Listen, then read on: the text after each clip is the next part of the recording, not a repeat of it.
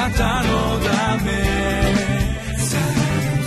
遠くより近くへ。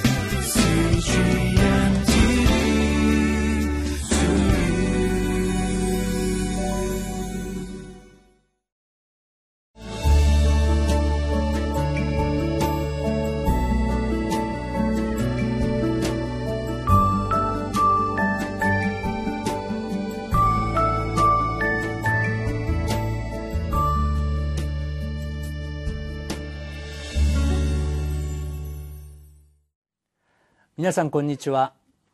今日は民数記19章1節から10節。汚れを清める赤い目牛の灰の水というタイトルで分かち合いをさせていただきます。私たちは食事をするときにお皿を当然きれいに洗ってそして作りたての料理をその上に乗せます。それを食べた後皆さんはいつそのお皿を洗うでしょうか。食べた後すぐに洗う人もいればまた数時間後洗う人もおられると思います。でも次の日にまた料理を作ってお皿が必要な時に必ずきれいなお皿の上に私たちは料理を盛ります。前の日の料理もきれいなものでありお皿のお皿もきれいだったにもかかわらず私たちは洗わなければいけないのです。私たちの心も同じです。私たちの心は主によって清められましたが毎日私たちは心を使い心で思い何かを感じていく中で私たちの心は疲れ神様から離れたり傷を受けたりしていきます。そういう中で神様がまず清められなければならないと主がモーセとアロンに語られます。そしてアロンの息子エリアザルという人々が人が選ばれ清めるために何をどのようにするべきかということを教えられます。まずその部分を読んでみましょう。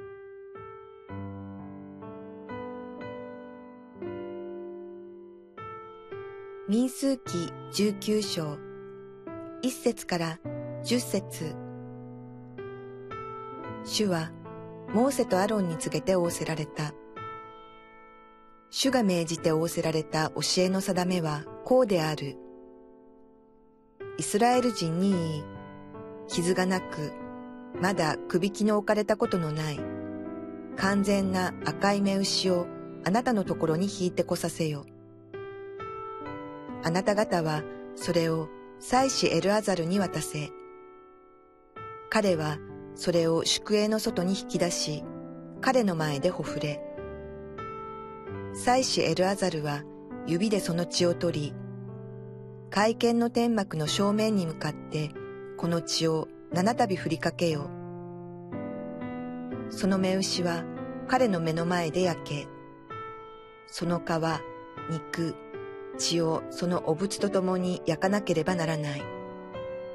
祭司は杉の木とヒソプと黄色の糸を取り、それを目牛の焼けている中に投げ入れる。祭司はその衣服を洗い、その体に水を浴びよ。その後、宿営に入ることができる。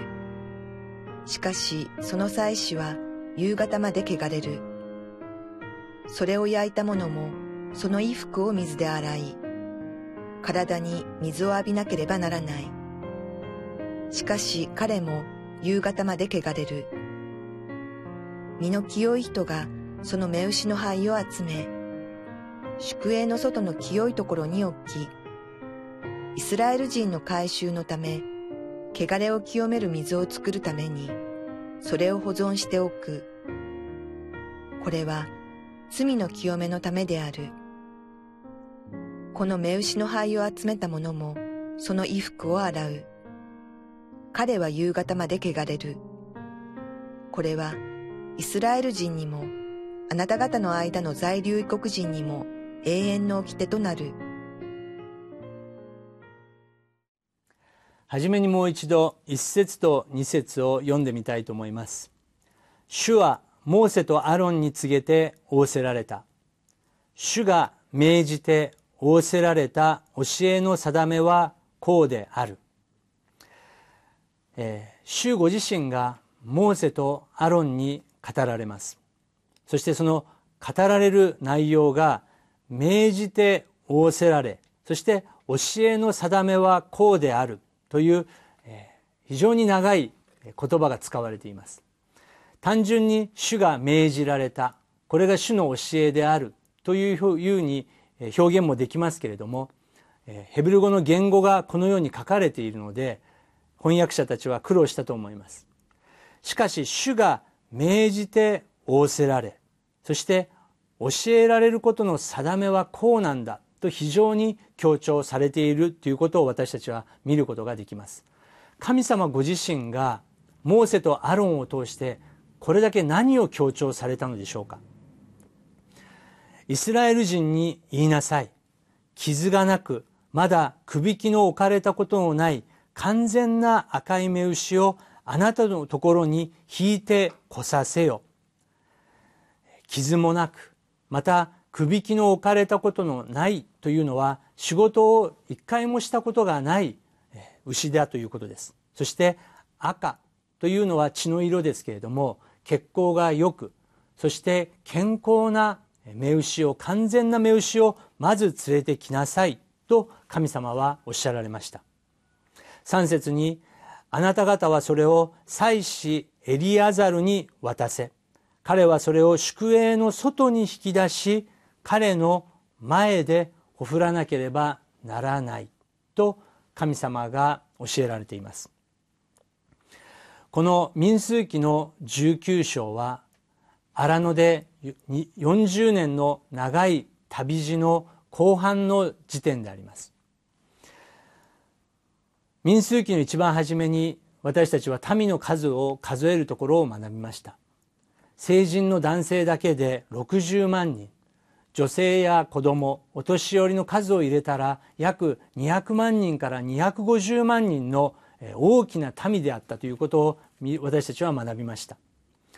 しかしこの40年荒野をさまよう中でなんと60万人以上の人々が滅ぼされています。ということは男性だけでも1日40人以上が死んでいったという計算になります。その明日学ぶところですけれども死んだ人に触れただけでも人々は汚れてしまうと神様は語られています。その汚れを清めるために神様はこの赤い目牛を準備しなさいと言いました。でもですね一日ただお葬式をするだけでも大変なのに40人の人の遺体を収容しまた葬られなければいけないということはなんと大変な仕事でしょうか。それをエリアザルは任されたということです。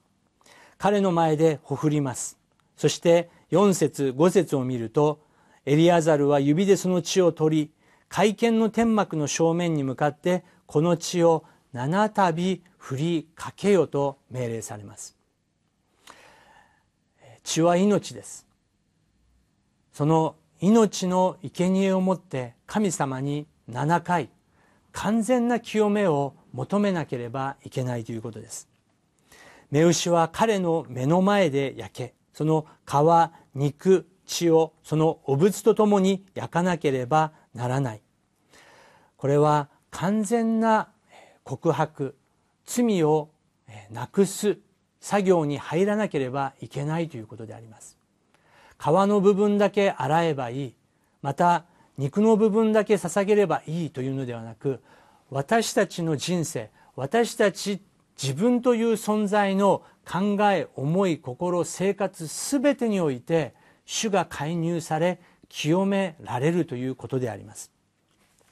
何をもって燃やすのでしょうか？6節。祭司は杉の木とヒソプと火色の糸を取りそれを目牛の焼けている中に投げ入れる。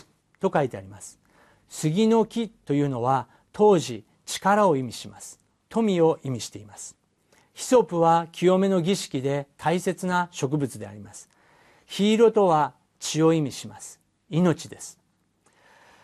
これらを全てを用いて神様に清めを願わなければならない。実はこれはレビ記の14章4節に同じ3つのものが使われて神様に清めを願う道具として出てきます。完全なる力はイエス・キリストです。完全なる清めもイエス・キリストにあります。イエス・キリストの十字架の血潮によって我々は清められるのだという意味がここに隠されています。7節祭司はその衣服を洗いその体に水を浴びよその後宿営に入ることができる。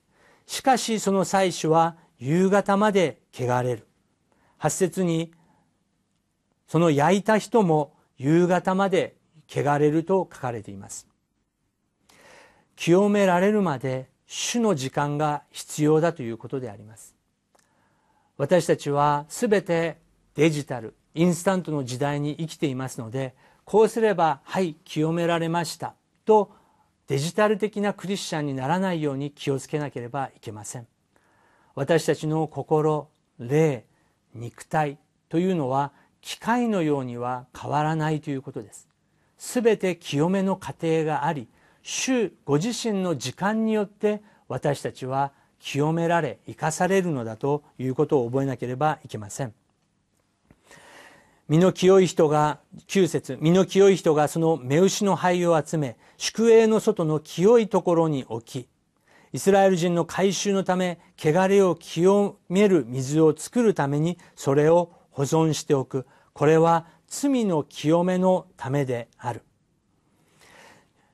明日の19章17節以降でこの部分を学びますけれどもこの灰を用いて人々が清められる恵みを受けます。主イエス・キリストも十字架にかかられたのは1回ですがその1回の贖いの力によって私たちは恵みの時代に生かされているということであります。ヘブル書9章の13節から15節にこのような御言葉が書かれています。もしヤギとお羊お牛の血また目牛の灰を汚れた人々に注ぎかけるとそれが清めの働きをして肉体を清いものにするとすればましてキリストが傷のないご自身を常しえの御霊によって神にお捧げになったその地はどんなにか私たちの良心を清めて死んだ行いから離れさせ生ける神に仕えるものとすることでしょう。こういうわけでキリストは新しい契約の仲介者です。こういうわけでキリストは新しい契約の仲介者です。皆さん、ここに旧約聖書、古い契約、そして新約聖書、新しい契約の違いが出てきます。古い契約の時代に生きていないということは何という恵みでしょうか。そして新しい契約イエス・キリストの契約の時代にあるがゆえに私たちはこの恵みを受けて生きることができます。明日は誠実です。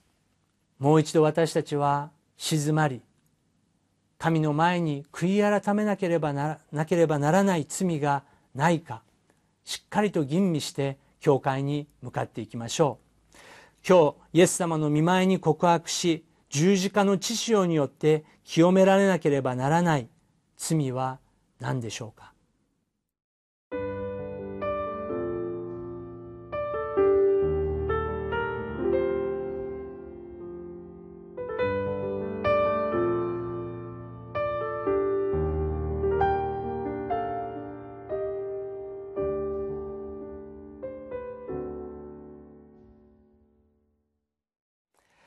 汚れを清める赤い目牛の灰の水というタイトルで今日私たちは本文を学びました。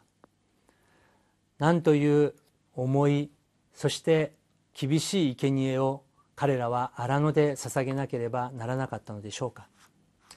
しかし今の時代主イエス・キリストが完全なる清い身体をゴルゴダの十字架の上で私のために皆さんのために命を捧げてくださったがゆえに私たちは神様に礼拝を捧げることができる恵みを得ております。今日も精霊に満たされて進んでいきたいと思います。一言お祈りさせていただきます。